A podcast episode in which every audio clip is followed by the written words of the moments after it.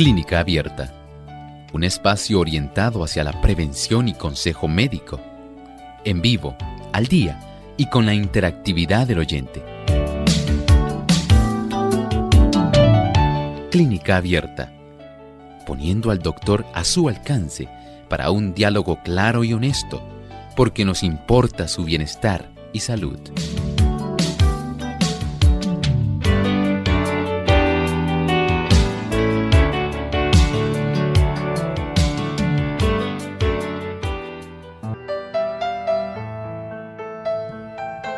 La mayoría de los ataques cardíacos son provocados por un coágulo. Este puede bloquear una de las arterias coronarias, las que llevan sangre y oxígeno al corazón. Hoy en Clínica Abierta vamos a estar hablando acerca del infarto al miocardio.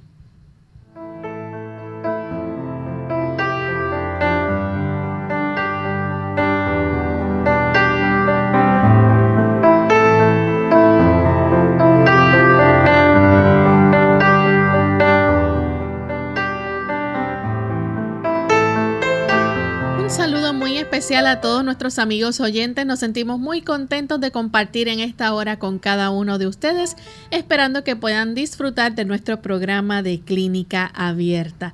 Gracias por la sintonía que nos brindan a diario y esperamos que puedan disfrutar del tema que tenemos preparado para esta ocasión. Vamos a estar hablando acerca del ataque cardíaco o infarto al miocardio. Así que esperamos que ustedes nos sintonicen durante estos próximos 60 minutos. También queremos enviar saludos cordiales a todos aquellos que nos ven a través de la señal de Salvación TV, canal local 8.3, 8.4, a los amigos también que nos ven a través de la verdad presente en Trinidad, Nicaragua, aquellos que nos sintonizan también a través de los diferentes medios como las siguientes emisoras de todos los países que tenemos en nuestra red de clínica abierta. Hoy enviamos un cariñoso saludo a nuestros amigos que diariamente nos sintonizan en el país de Honduras a través de Advent Hope Radio en Roatán. Así que nos sentimos muy contentos de tener amigos allí también que pueden disfrutar de nuestro programa de clínica abierta. Saludamos y le damos la bienvenida también al doctor Elmo Rodríguez. Saludos, doctor. Saludos cordiales, Lorraine. Saludamos también al equipo de trabajo y a todos los amigos que hoy se dan cita aquí en Clínica Abierta. Estamos muy complacidos de tenerles en este espacio de tiempo. Así que sean muy, muy bienvenidos. Así es, y queremos entonces, antes de comenzar nuestro programa, compartir con ustedes el pensamiento saludable para hoy. El pensamiento saludable dice así. La mayor parte de los pacientes sufren las consecuencias de su mal comportamiento. En su modo de comer, beber, vestir y trabajar, no hacen caso de los principios que rigen la salud. Su transgresión de las leyes de la naturaleza produce resultados infalibles y cuando la enfermedad les sobreviene, muchos no la achacan a la verdadera causa, sino que murmuran contra Dios. Pero Dios no es el responsable de los padecimientos consiguientes al desprecio de la ley natural. Hay una ley natural que el Señor sencillamente ha podido resumir en ocho incisos claves. El primero de esos incisos corresponde a la confianza en Dios. Recuerde que Dios nos sostiene. Él es el que nos da vida. Él nos ayuda. Y Él nos permite existir y realizar nuestras actividades. Cuando nosotros le damos a Él la preeminencia en nuestra vida, Él se encarga del sostenimiento de nuestra vida, de la calidad de nuestra vida. Recuerden que estamos inmersos en medio de un gran conflicto, un conflicto entre el bien y el mal. Lamentablemente, la mayor parte de la gente ha elegido estar en contra de Dios. Y solamente cuando nosotros le permitimos a Dios que Él nos permita estar dentro de lo que comprende su reino, sus dominios, cuando nosotros entregamos nuestra vida a Él, Él se encarga de nosotros. Recuerde que Él no va a obrar en contra de nuestra voluntad. Y el aspecto de la curación es muy importante, el que nosotros entendamos que el Señor interviene en nuestro caso. Si nosotros le damos oportunidad, ese es el primer factor. El segundo es saber que aquellas cosas que son adversas, dañinas, perjudiciales, sean hábitos o sean productos, no los usamos. El tercero, una buena alimentación. Es esencial. Usted no puede mejorar su salud comiendo cosas que le van a afectar o dejando de comer aquellas que le van a ayudar. El cuarto factor, el agua. Agua por dentro, agua por fuera. Es muy necesaria para la composición de nuestro cuerpo. El quinto, el ejercicio. El sexto, la exposición al sol. La vitamina D es esencial. El séptimo, el aire. Muy importante. Y por supuesto, el descanso. Ahí tenemos los ocho factores que cuando nosotros vivimos acordes a estos factores, la consecuencia de nosotros desear glorificar a Dios con nuestro cuerpo y con nuestra vida es la salud, porque el Señor nos lo garantiza. La pregunta es, ¿pertenece usted al Señor? Él le quiere bendecir. Solamente aguarda a que usted decida entrar en sus dominios. Gracias doctor por compartir con nosotros ese pensamiento en el día de hoy. Y ya estamos listos entonces para iniciar nuestro tema. Queremos recordarle a nuestros amigos, amigos que están ya conectados a través del Facebook Live, que hoy las preguntas van a ser con relación al tema que vamos a estar discutiendo y aquellos amigos también que nos escuchan desde otros lugares, vamos a estar hablando acerca del ataque cardíaco o el infarto al miocardio. Así que las preguntas que estaremos recibiendo hoy día serán con relación a este tema. Ya mañana entonces estaremos contestando todo tipo de preguntas. Y antes de comenzar de lleno con el tema, queremos anunciarles que esta noche continúa la jornada de salud Hoy continúa el siguiente tema de salud. Aquellos que han estado siguiendo esta jornada saben que esta noche a las 7 y 30 a través del mismo enlace, si estás conectado por Facebook Live de Radio Sol 98.3 FM, ahí puedes ver el siguiente tema que será hoy. Aquellos amigos también pueden conectarse por el canal local de Salvación TV 8.3, 8.4 esta noche, aquellos que tienen el canal y aquellos también que eh, siguen a través del Facebook por APA Adventista y por YouTube también la Asociación Puertorriqueña del Este estará transmitiendo este tema de salud. Doctor, esta jornada de salud ha sido muy interesante. Ha estado participando usted y su esposa, la doctora Esther García, y han estado hablando, ¿verdad?, de cómo nuestro sistema inmune debe estar en óptimas condiciones, sobre todo para la pandemia que estamos viviendo hoy día, que tanto preocupa a las personas. Hoy el tema va a ser sobre los suplementos. Así es, así que aquellas personas que le han estado dando seguimiento y que han estado aguardando este tipo de presentación como la que vamos a estar dando hoy, les invitamos a que se contacten. Recuerde que a las 7 y 30 vamos a iniciar. Tenemos, recuerden, un canto tema muy importante. Y eventualmente entonces ya tendremos el tema. Así que si a usted le interesa saber qué suplementos son necesarios para usted ayudarse ahora y poder enfrentar nuevamente una temporada que se avecina donde nuevamente llega la influenza. Usted puede ayudarse con esto. Pero si quiere saber en relación a qué alimentos, ya lo tenemos ahí registrado. Y si usted quiere conocer mejor su sistema inmunológico, ya está. No olvide que hay información abundante para usted para que usted la pueda reproducir en el momento en que usted desee escucharlo nuevamente. Bien, pues gracias doctor por esa información y esperamos que nuestros amigos hagan los ajustes necesarios para que esta noche no se pierdan el tema que se estará presentando. De hecho, aquellos que no pudieron ver los temas anteriores, recuerden que los pueden buscar también en el Facebook en el día que se ofreció, que fue el pasado lunes en la noche y el sábado durante la mañana a las 10 y 30 y pueden ver entonces estos temas que se presentaron. Vamos entonces a iniciar con el tema del día de hoy. Infarto al miocardio. Doctor, ¿qué puede ocasionar un infarto al miocardio y qué ocurre en nuestro corazón cuando pasa esto? Generalmente se debe a una obstrucción. Digamos que la persona ha ido poco a poco desarrollando una placa de ateroma. La placa de ateroma es un tipo de, mm, digamos, eh, desarrollo que tiene lugar en las paredes. Ahí poco a poco se van introduciendo algunas sustancias y células que van a alterar la composición y la flexibilidad de las arterias coronarias, facilitando que súbitamente se desarrolle un coágulo sanguíneo que obstruya ese conducto, alguna de las arterias coronarias, afectando la capacidad de funcionamiento de contracción y relajación que tiene una porción determinada del músculo de nuestro corazón. Eso esencialmente es lo que genera el evento de un infarto cardíaco. Y se sabe entonces que la causa más común entonces puede ser eso, la acumulación de esa placa.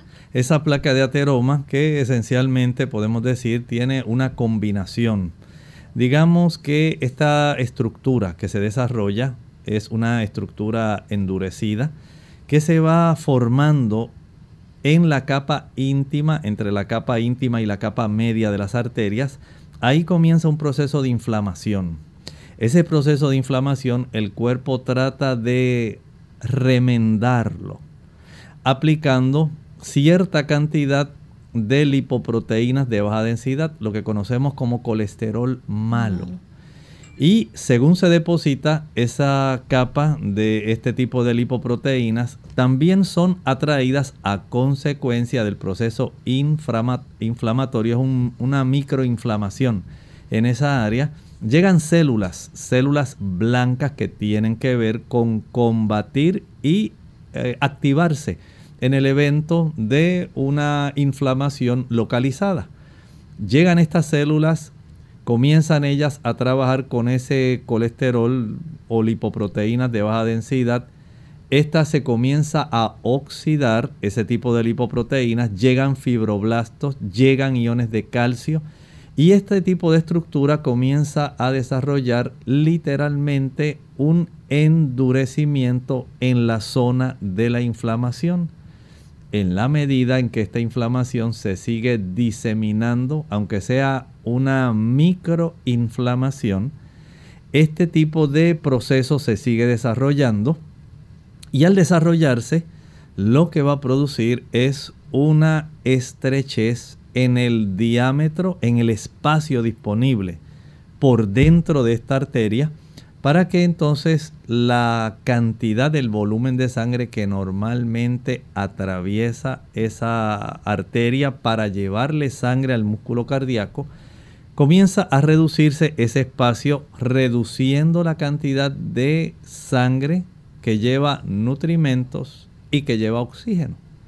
Por lo tanto, esta placa de ateroma es bien importante en el aspecto de generar esta situación tan temida y que literalmente anualmente mata muchísimas más personas que el COVID y que la influenza.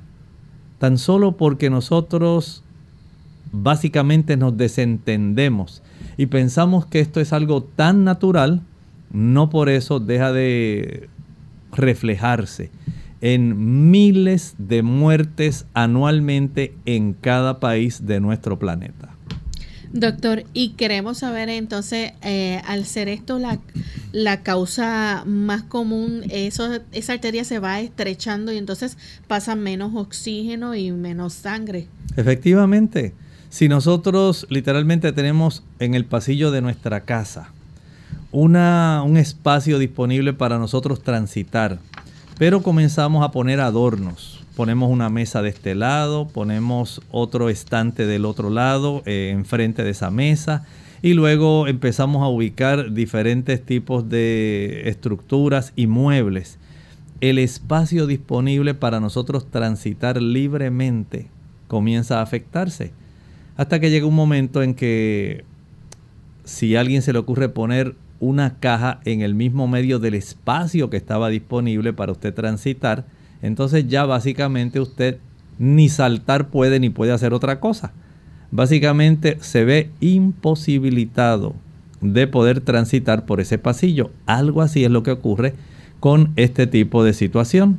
Si usted tiene un conducto y ese conducto comienza usted a estrecharle, la oportunidad de que ese diámetro comience entonces en lugar de estar abierto a cerrarse, a cerrarse, a cerrarse, el volumen de sangre que puede atravesarlo es menor y mientras menor sea el volumen de sangre, menos nutrimentos lleva la sangre a las células del corazón que por estar moviéndose constantemente, latiendo y relajándose, latiendo y relajándose, ellas necesitan generar energía, tener a su disposición ácidos grasos, tener a su disposición también oxígeno y lamentablemente este tipo de conducta normal se altera impidiéndole recibir lo que necesita, por lo cual ese músculo del corazón da ya un grito definitivo donde no puede seguir.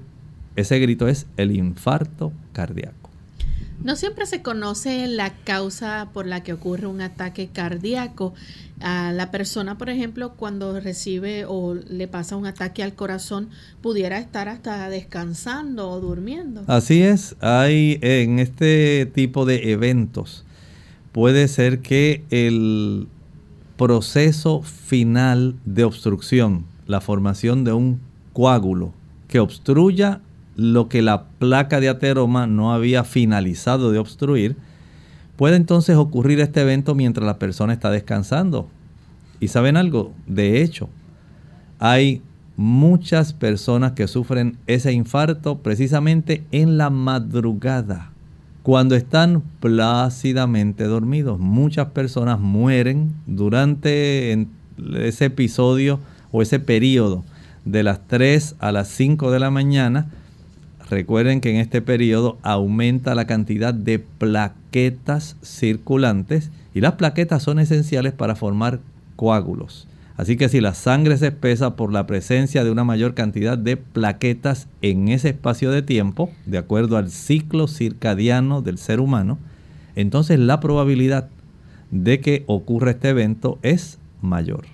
Vamos a hacer nuestra primera pausa, amigos, pero cuando regresemos vamos a continuar con este interesante tema, así que no se vayan que volvemos en breve. Lavarse las manos después de ir al baño no solo es parte de una buena higiene, sino que es necesario para protegerte de los gérmenes. Esto se hace más necesario cuando visitas un baño público donde se sugiere que después de culminar tus asuntos te laves las manos con agua tibia y jabón durante 15 segundos. Después de lavártelas, debes secarlas y usar el mismo para cerrar la llave del grifo.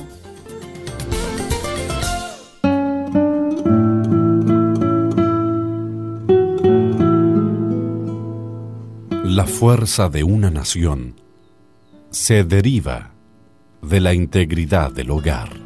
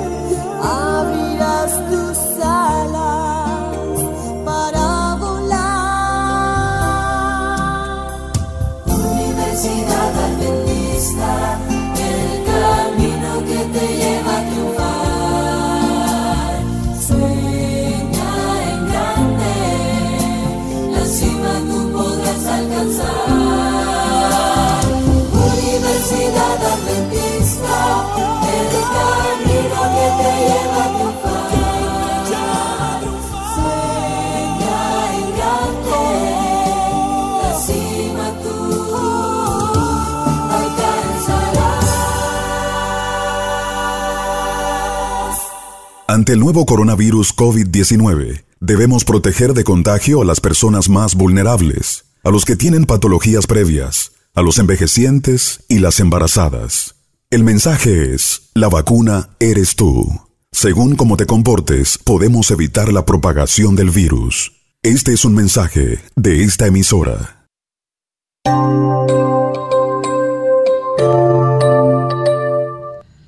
Y ya estamos de vuelta en Clínica Abierta, amigos. Hoy estamos hablando acerca del ataque cardíaco o infarto al miocardio, que es el término médico con el cual se conoce esta condición de la que estamos hablando en el día de hoy. Antes de la pausa, el doctor estaba explicándonos, ¿verdad? por qué ocurre esto, ocurre un infarto al miocardio y hay diferentes situaciones en las que puede ocurrir. Una persona puede estar plácidamente durmiendo y puede estar descansando y presentar entonces un infarto cardíaco. Pero no es la única, el único momento en que puede ocurrir esto. También si la persona está haciendo un movimiento, digamos, eh, que se está ejercitando, puede hacer un aumento súbito de, de esa actividad física que está realizando y también puede entonces presentar un infarto. Sí, puede suceder así. Recuerde que hay muchas personas que eh, han dejado de hacer ejercicio por mucho tiempo. Y de momento se dan cuenta de que su médico le dice, pues mire, fulano o fulana, usted debe estar haciendo algún tipo de ejercicio por beneficio para su condición, por ejemplo, hipertensiva. Y esta persona, recordando sus años mozos, cuando esta persona tenía la oportunidad de hacer carreras de 100 metros lisos, 200 metros y hacía tantas cosas. Piensa que todavía tiene esa condición guardada y que solamente la debe desempolvar para volver otra vez, desconociendo que ya la calidad y la elasticidad de sus arterias no está igual, de que por haber tenido, por ejemplo, eh, sus órganos y particularmente sus arterias expuestas a la alta presión, haber tenido elevación en la cifra del colesterol, se han ido transformando sus arterias, ya no tienen la elasticidad que tenían cuando usted tenía 18, 19 años. Ahora que usted tiene 59, 62, usted no tiene las mismas arterias de esa época. Por lo tanto, se ha ido desarrollando placa de ateroma y si esta placa se fue poco a poco desprendiendo, se acumularon esos fibroblastos, plaquetas, un poco de fibrina aquí, los eh, iones de calcio y facilitó que al usted hacer un esfuerzo, esto requiriera que esas arterias negociaran por tener una mayor cantidad de sangre fluyendo, no pudo ser posible porque ya esas arterias no estaban elásticas, porque ya tienen esta estructura de una placa de ateroma y porque probablemente su sangre estaba más densa a consecuencia de niveles más altos de azúcar, niveles más altos de colesterol, niveles más altos de triglicéridos y una ingesta de poca agua. El coágulo se formó espontáneamente y aun cuando la persona dijo, y mira cómo me ocurrió, estaba ejercitando, me estaba tratando de cuidarme y cuando de momento, paz, me dio el infarto. Bueno, la culpa no fue del ejercicio es la condición en la cual usted tenía las arterias, pero se desencadenó el evento a consecuencia del deterioro progresivo, el envejecimiento de esas arterias, el desarrollo de la placa de ateroma y un evento que requirió una súbita cantidad de sangre que ahora pudiera fluir por unas arterias que ya no tenían el mismo diámetro, pudo facilitar el que ocurriera ese evento. Doctor, y si por ejemplo también eh, cuando la persona hay un, cambio de clima, esto también puede hacer que la persona, por ejemplo, digamos cuando está activo afuera con clima frío. Es más perjudicial. Se desarrollan más cantidades de infartos, cuando las personas se exponen a un clima muy frío. Recuerden que cuando hay frío ocurre una vasoconstricción. Eso quiere decir que el diámetro de las arterias se cierra. Nuestro cuerpo trata de mantener una cantidad de sangre a nivel central para garantizar el suplido sanguíneo al cerebro, al corazón, a los pulmones, a los riñones, al hígado. Y la saca básicamente de la circulación que está periférica pero cuando hace frío el cuerpo por motivo de la actividad que la persona quiere realizar en un clima donde le ha producido una vasoconstricción por la temperatura solamente, al tratar de hacer un esfuerzo, tratar de vasodilatar esas arterias, es más fácil desarrollar este tipo de evento. Así que en las personas que viven en lugares de clima templado donde eh, cae nieve y donde hay esos cambios bruscos de temperatura eh, baja, es más probable que se desarrolle si usted tiene los factores que hemos hablado. Hipertensión, elevación de colesterol, elevación de triglicéridos si es diabético. Si usted no se ha cuidado por mucho tiempo, y usted se da cuenta de que sus manos están muy frías, de que no tiene una buena circulación, de que usted ya está comenzando a ver cambios en su vida que le están diciendo que usted ya no tiene una buena circulación arterial, mucho cuidado, no se aventure en un clima frío eh, porque usted puede sufrir. Algo que puede llevar a las personas también a presentar un infarto al miocardio pudiera ser también el que la persona estuviera sometido a un estrés emocional muy fuerte. Podemos decir que es una de las causas principales, especialmente, digamos, esas amas de casa que pasan un corajazo con el esposo, con el hijo, con ah, el vecino que les trató mal y que le dijo tantas cosas. Y eso le hizo que se le elevara la presión arterial y eventualmente a consecuencia dice la gente, mira, sufrí un mal rato tan grande que a raíz de eso fue que le dio el infarto a ella, fue ese coraje que le hizo pasar ese hombre. Así dice la gente. En realidad, si ya usted tenía un proceso donde usted se estaba ya deteriorando sus arterias, el que la ansiedad, el aumento en el cortisol, el aumento en la adrenalina produzca una vasoconstricción, se cierran las arterias y las coronarias no son la excepción. A consecuencia de ese estrés emocional, de ese episodio terrible de ansiedad, eso puede ser un factor que desencadene un evento como un infarto cardíaco. Bien, hay muchos factores que pueden entonces llevar a que se presente la acumulación de placa y un ataque cardíaco. Pero vamos entonces a hablar acerca de lo que muchas personas ya se deben estar preguntando, doctor, y es los síntomas. ¿Esa persona presenta dolor en el pecho? Muchísimo. Hay, vamos a decir, la mayor parte presentan dolor, pero muchos otros no. Saben que hay personas que este tipo de situación, y recientemente ocurrió, supe de un paciente, que había estado normal en su vida, pero comenzó a sentir náuseas y vómitos. Y fue buscando ayuda a diferentes médicos. Algunos pensaban que eran trastornos del COVID, otros pensaban que era que tenía una gastritis y así hasta que llegó a un hospital donde la persona le hizo un estudio de electrocardiografía y ahí se dio cuenta, de acuerdo a los cambios en el electrocardiógrafo, en ese registro del electrocardiograma, se dieron cuenta de que estaba infartando, de tal manera que el paciente quedó hospitalizado. A veces no hay síntomas, pero en otras los síntomas pueden ser muy diversos, no solamente pueden ser náusea y vómito. Generalmente sí podemos decir que hay un dolor en el pecho.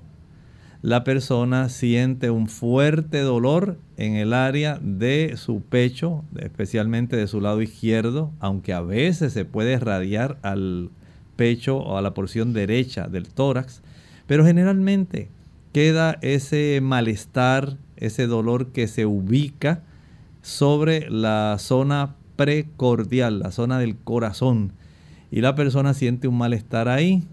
Puede haber un malestar que se radie hacia la zona de la mandíbula, hacia la región del hombro, hacia la región del brazo, hacia la porción de la espalda, el área escapular izquierda. Pero como dije, no todos los signos y síntomas son los signos y síntomas clásicos de un libro. Hay personas que no manifiestan ningún síntoma y están desarrollando un infarto cardíaco. Bien, ha llegado el momento de hacer nuestra segunda pausa, pero queremos enviar saludos a los amigos que están conectados a través del Facebook Live desde la República Dominicana y El Salvador. Cuando regresemos de la pausa vamos a contestar las preguntas con relación a este tema, así que pendiente a nuestros amigos que también han estado preguntando a través del Facebook, estaremos contestando sus preguntas. No se vayan.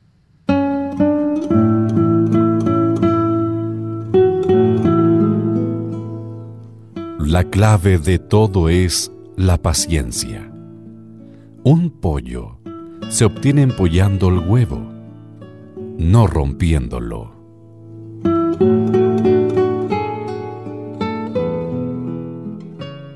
¿Cuándo se trata de un ataque al corazón? Hola, les habla Gloria Rojas con la edición de hoy de Segunda Juventud en la Radio, auspiciada por AARP.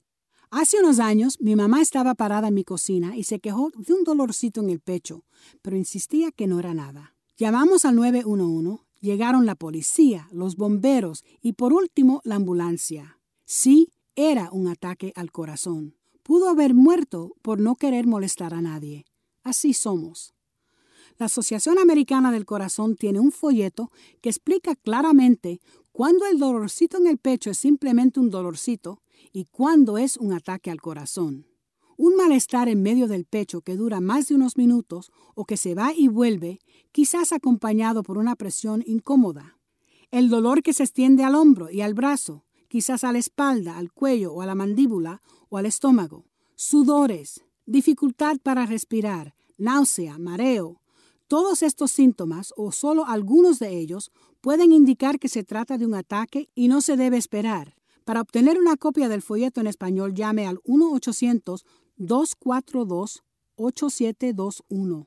Puede salvar su vida o la de un compañero. Nuestro programa se hace posible por el patrocinio de AARP. Para más información visite aarpsegundajuventud.org. Unidos con un propósito, tu bienestar y salud.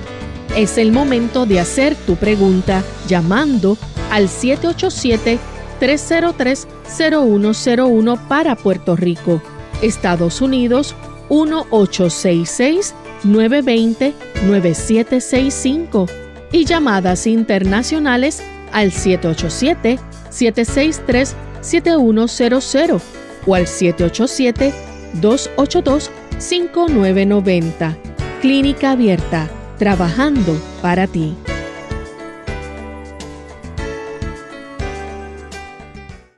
Clínica Abierta. Y ya estamos de vuelta en Clínica Abierta, amigos. Hoy estamos compartiendo con ustedes acerca del ataque cardíaco o infarto al miocardio. Doctor, y tenemos una pregunta de nuestra amiga Marlene Velázquez. Ella nos escribe desde El Salvador y dice que tiene 20 años, regularmente le da un dolor agudo en el lado del corazón y se queda sin poder respirar normal, inmóvil, porque el dolor es como una punzada es más fuerte. Dice, no soy obesa, peso 55 kilogramos. ¿Será esto algún riesgo o síntoma de alguna enfermedad? Bueno, no todos los dolores que hay en el pecho se deben al corazón. En el caso de ella, si no está en sobrepeso, no hay obesidad y no hay otros antecedentes de hipertensión, eh, de diabetes también, entonces es probable que no sea necesariamente los problemas de un infarto al, miocardio. Recuerde que estos son eh, dolores que duran más de 20 minutos, pero la persona siente mucha incomodidad, es un dolor opresivo, es como si le estuvieran apretando bien fuerte, como si usted tuviera un elefante que se le estuviera sentando ahí en el pecho, en esa área izquierda. Pero hay también otros dolores en el área del pecho que pueden ser motivos de preocupación y a veces de confusión. A veces se inflama la pleura. Puede, esto es una membrana que cubre los pulmones y tiene una porción también en la pared torácica, puede sufrir inflamación. Hay ocasiones cuando se inflaman los músculos intercostales y molesta más durante la inspiración en otras ocasiones puede haber dolor en la unión de la costilla con el hueso del medio del pecho. Eh, en esa área tenemos unos cartílagos y estos cartílagos se pueden inflamar. Así que puede generar dolor en el pecho. A veces la esofagitis, la inflamación del esófago, puede producir esto eh, casi siempre por motivo de padecer algún tipo de reflujo gastroesofágico. Eh, o sea que hay varias causas que pueden estar facilitando generar dolores de pecho. Pueden haber dolores musculares, por ejemplo, el músculo pectoral mayor o pectoral menor, que constituyen la base del seno en la dama también. Esto pudiera estar generando algún proceso inflamatorio y a veces hay hasta infecciones eh, pulmonares que también pudieran estar generando este tipo de malestar. Si usted quiere descartar cuál es en realidad la razón por la cual usted tiene este tipo de molestia, vaya al médico. Él le va a auscultar sus campos pulmonares. Si es necesario, le va a practicar un electrocardiograma, le va a hacer preguntas para poder saber si está desarrollando algún evento así y hasta algunas pruebas eh, para medir ciertas sustancias que se elevan cuando comienza a desarrollarse un evento como un infarto.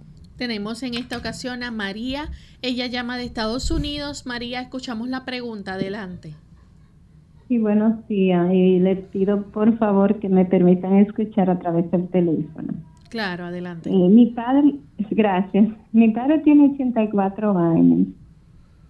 Él estaba durmiendo y se cayó de la cama se hizo pipí. Eh, y, lo hizo pipí como por cuatro veces durante el día. Se llevó al médico a una clínica rural y le hicieron varios análisis menos del corazón. Mi pregunta es al doctor, ¿eso pudo haber sido un comienzo de algún ataque al corazón? Muchas gracias y buen día. Muchas gracias. No necesariamente. Pudiera haber sufrido algún descenso en la cifra de la glucosa. Pudiera haber ocurrido que la capacidad de la circulación cerebral no hubiera sido suficiente, hubiera tenido una hipotensión ortostática, le hubiera bajado súbitamente la presión sanguínea, no le llegó suficiente sangre al cerebro y se cayó, se desplomó. Eh, hay que indagar, hay que hacer estudios si hubiera sido algún evento de origen cardíaco, hay un registro que queda en el registro del electrocardiograma. Hay una elevación del segmento ST, hay también una onda Q. Hay diversas formas para saber si efectivamente fue un evento cardíaco. Y para eso pues debe llevarlo al médico para que le haga por lo menos un electrocardiograma. Doctor, nos siguen preguntando a través del Facebook Live sobre las punzadas en el pecho. Este, me gustaría que nuevamente entonces repitiera cómo son los síntomas de entonces del ataque al corazón para que los amigos puedan eh, tener una idea más clara. Este dolor también puede extenderse, por ejemplo, a los brazos y otras áreas. Sí, estábamos hablando de que este tipo de dolor es un dolor que se instala durante más de 20 minutos se siente como una gran presión. Es un dolor sumamente incómodo, incómodo como si usted tuviera algo bien pesado en esa zona eh, del eh, tórax izquierdo. A veces puede radiarse a la zona de la mandíbula, a la zona del hombro izquierdo, al brazo izquierdo, a la escápula del lado izquierdo. Pero también pudiera suceder que se radiara al hemitórax derecho, a la mitad del tórax de nuestra región derecha. Eh, generalmente es de esta forma, opresivo, eh, generalmente dura más de 20 minutos, es súbito, eh, básicamente es muy incapacitante para la persona.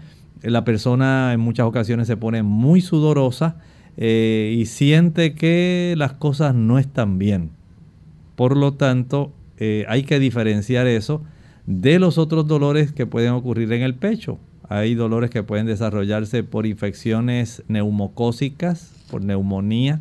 Hay dolores que se pueden desarrollar por inflamación de la pleura, dolores por eh, inflamación de los músculos intercostales, por inflamación de los músculos pectorales mayor y menor, por inflamación del cartílago que une la costilla con el esternón, costocondritis, por esofagitis. Noten que hay una diversidad, no necesariamente tiene que ser un dolor por infarto, pero si usted sospecha que es de su corazón porque usted es hipertenso, porque usted tiene antecedentes de diabetes, porque usted sabe que padece de la elevación del colesterol, porque ya anteriormente le habían hecho algún tipo de cateterismo y le habían dicho que había un porcentaje de obstrucción en sus arterias coronarias, ya ese tipo de información comienza a darle a usted ideas de que tiene más relación con su corazón que con otras causas. Doctor, ¿cuánto tiempo más o menos dura este dolor? Este dolor generalmente dura más de 20 minutos, como estábamos diciendo. Eh, hay personas que ya saben que le ha sufrido su cuerpo, le ha dado señales de esta situación y han padecido esos dolores que le llaman angina de pecho. Angina de pecho. Y generalmente estas personas ya tienen algún tipo de tableta de nitroglicerina, que es un vasodilatador arterial y va a tratar de mantener las arterias lo más abiertas posibles, especialmente para las arterias coronarias. Eh, y a veces, si con esto aún no mejora, entonces ya podemos sospechar que sí ha habido en realidad un empeoramiento de la situación interna de esas arterias coronarias por lo cual es muy probable que la persona esté desarrollando algún evento de infarto cardíaco. Tenemos al señor Cajigas de San Juan, adelante. Ah, buenas tardes, ¿cómo están ustedes? Muy bien, gusto escucharle. Qué bueno, saludos Elmo y, y Este, que, quisiera que dijera qué, qué alimentos son peligrosos para, para el asunto de, de, de los corazón. ¿Cómo no? Muchas gracias. Gracias. Gracias el saber que nosotros podemos facilitar que esas arterias coronarias, al igual que está ocurriendo, lo que está ocurriendo en las arterias coronarias es una representación de lo que está ocurriendo también en otras arterias, en otras regiones del cuerpo. El mismo tipo de daño, de cambio que va sucediendo en esas eh, arterias del corazón, va a ocurrir también en las arterias que le dan sangre a nuestro cerebro, a los riñones y a otras áreas de las extremidades. Esto se debe principalmente a, número uno, las elevaciones del colesterol en nuestro cuerpo. Pero recuerde, no es solamente el colesterol. El hecho de que nosotros facilitemos el desarrollo de procesos inflamatorios los procesos inflamatorios que ocurren dentro de nuestro cuerpo, especialmente en las arterias, tienen mucho que ver, número uno, con el azúcar. El azúcar es uno de esos productos que más facilita. Número dos, los ácidos grasos saturados, especialmente el ácido araquidónico. El ácido araquidónico produce eicosanoides que producen prostaglandinas que facilitan la inflamación y algunas de ellas también son vasoconstrictoras al desarrollarse ese proceso inflamatorio, el cuerpo trata de subsanarlo, facilitando que se depositen lipoproteínas de baja densidad, LDL, el colesterol malo, en esa zona de la inflamación. Y esto también atrae, por el efecto del mecanismo de la inflamación, células que tratan de combatir la inflamación, porque así Dios diseñó nuestro sistema inmunológico esas células que tratan de combatir la inflamación tienen reacciones donde el colesterol que estaba ahí depositado comienza a oxidarse. Al oxidarse se endurece y también comienzan a atraerse hacia esa zona eh, una cantidad también de iones de calcio que van a endurecer, van a ir restando elasticidad a esas arterias coronarias y se atraen también eh, fibroblastos, se atrae fibrina, plaquetas. Todo esto va a dar lugar a que esa placa de ateroma comience a disminuir el huequito, la luz de ese vaso, de esta arteria, y reduce el calibre disponible para el flujo sanguíneo. Así que mientras mayor sea el consumo de colesterol, leche, mantequilla, queso, carne, huevo, sea carne roja, carne blanca, pescado, aunque tiene los omega, también tiene colesterol. Y si tienen también este tipo de ácidos grasos del tipo araquidónico, que son muy abundantes en los productos animales, la presencia del azúcar, todo esto facilita y si usted entonces consume café, que es un vasoconstrictor, reduce el diámetro de las arterias. Si usted consume chocolate, si usted consume mate, té mate, o si usted utiliza productos que producen una vasoconstricción y además es una persona bien enojona y usted se prende nada más por la mínima provocación y se molesta, se pone ansioso y tira y brinca y salta, pues ya sabe que tiene una vasoconstricción garantizada y con esos cambios usted es un buen candidato a un infarto cardíaco. Tenemos al señor Figueroa que llama de Bayamón, Puerto Rico. Adelante, señor Figueroa, con la pregunta.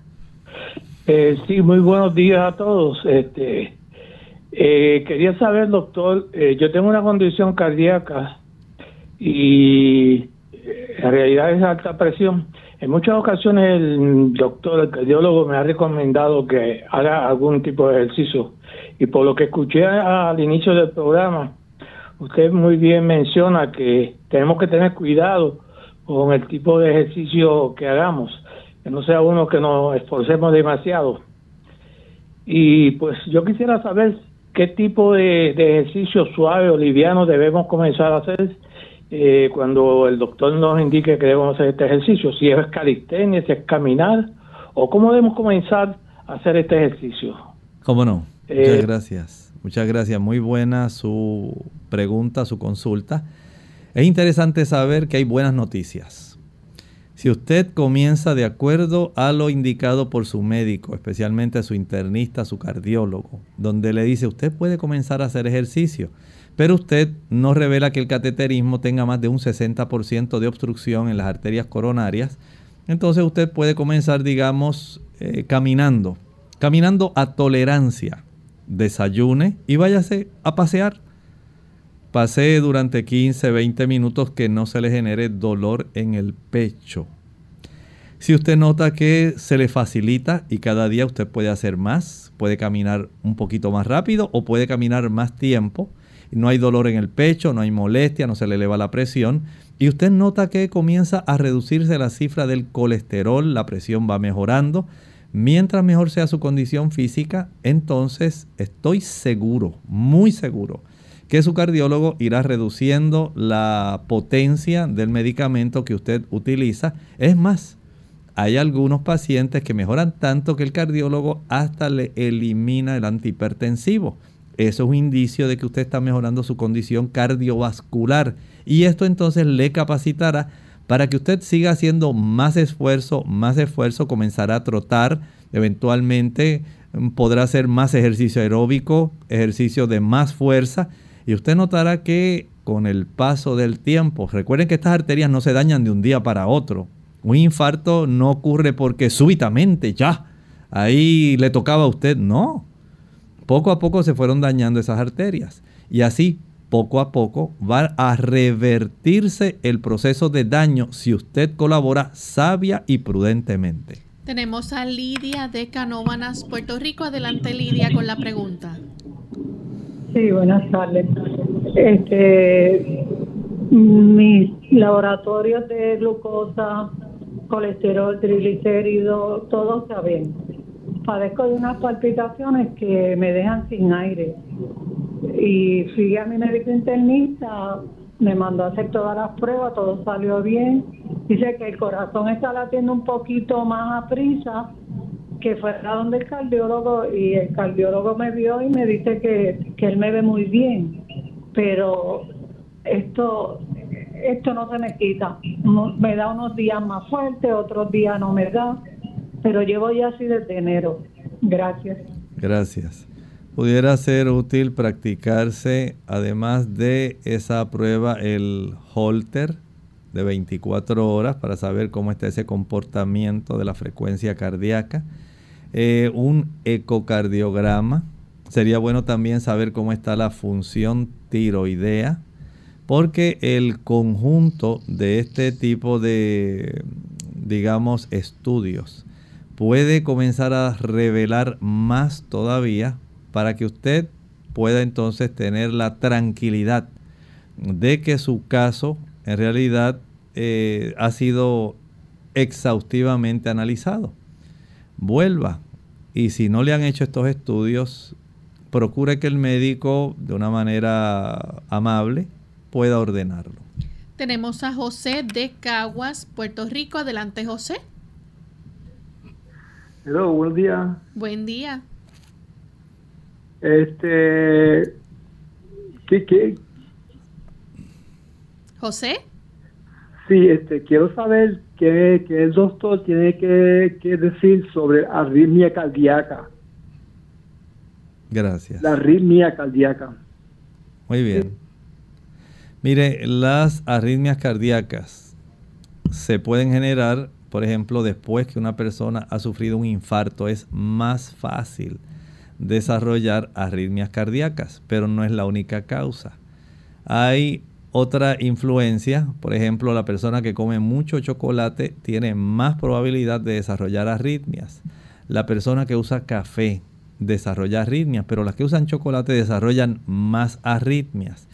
Hay trastornos genéticos, trastornos de conducción, hay bloqueos que se pueden ir desarrollando que eventualmente dan lugar al desarrollo de diversos tipos de arritmias. Hay también eventos que ocurren en las válvulas cardíacas que pueden facilitar desarrollos de arritmias. Hay trastornos como eh, los problemas endocrinos, especialmente en las personas que tienen trastornos de tiroides, especialmente en el hipotiroidismo tenemos bradicardias que son arritmias, pero en el hiper tenemos taquicardias y especialmente pueden ocurrir taquicardias mayores de 110, 120 latidos por minuto. O sea, hay una diversidad de causas. Eh, y entre ellas, como mencioné inicialmente en ese rango de lo que estamos hablando, eh, especialmente después que has sufrido un infarto, hay una gran probabilidad de sufrir arritmias cardíacas. Háblenos un poquito, doctor, ya en los pocos minutos que nos quedan sobre las pruebas que se llevan a cabo para detectar si hay daño en el corazón o si la persona ha sufrido un ataque cardíaco. Bueno, lo más sencillo es un electrocardiograma. Eso es lo más sencillo que le van a practicar en el hospital, en la sala de urgencias. Recuerden que un infarto no es algo que puede esperar para después. Un infarto requiere una atención inmediata no todo el mundo dispone de mucho tiempo para poder eh, recibir atención médica. Recuerden que una obstrucción de, la, de alguna de las arterias coronarias, dependiendo de la zona obstruida, del calibre de esa arteria, de en qué punto de esa arteria, si fue más cercana a la región del músculo o si fue más lejana, más cercana a la región que tiene que ver con el suplido de sangre que sale directamente de la aorta. Dependiendo de la ubicación, así sabemos si fue un pequeño infarto que cubrió solamente un área bien pequeña del músculo del corazón. Recuerde que un infarto es una zona que muere. Ese músculo en esa área donde quedó sin el suplido sanguíneo va a morir. Mientras más cercana a la aorta sea la obstrucción, la zona o el área es mayor de la muerte del músculo cardíaco. Y a veces es tanto el daño que es tan violento que la persona lo sufre y ahí murió. Y usted puede conocer personas que han sufrido así. Así que el electrocardiograma que se practica de manera inicial cuando la persona se lleva al médico más cercano o a la sala de urgencias o emergencias más cercana es bien decisivo en esto. Eventualmente se pueden hacer otros estudios eh, de acuerdo a cuán estable pueda estar la persona.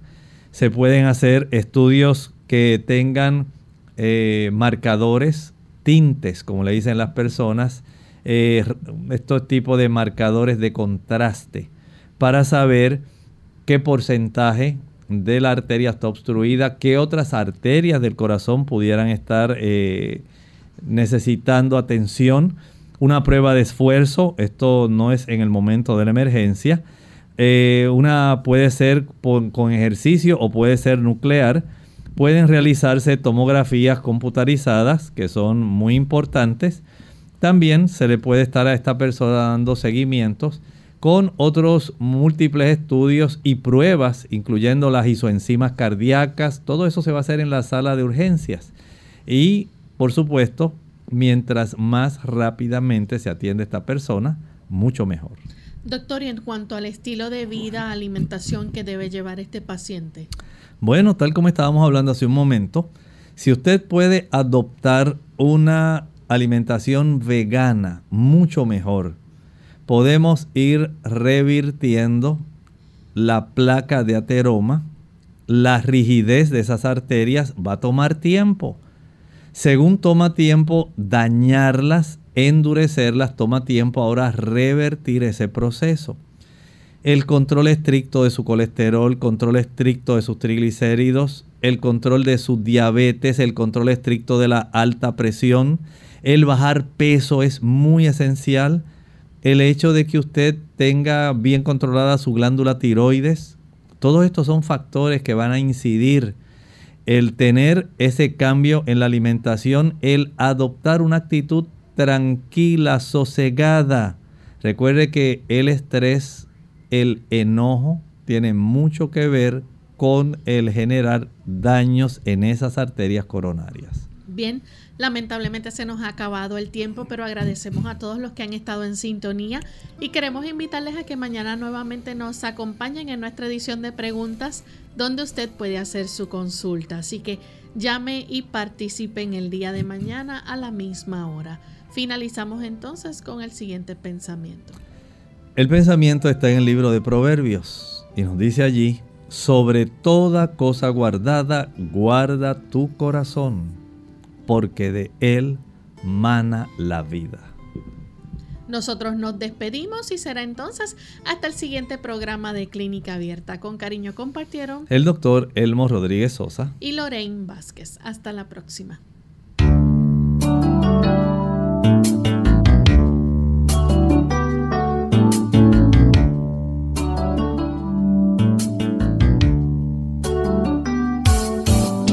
Clínica Abierta no es nuestra intención sustituir el diagnóstico médico.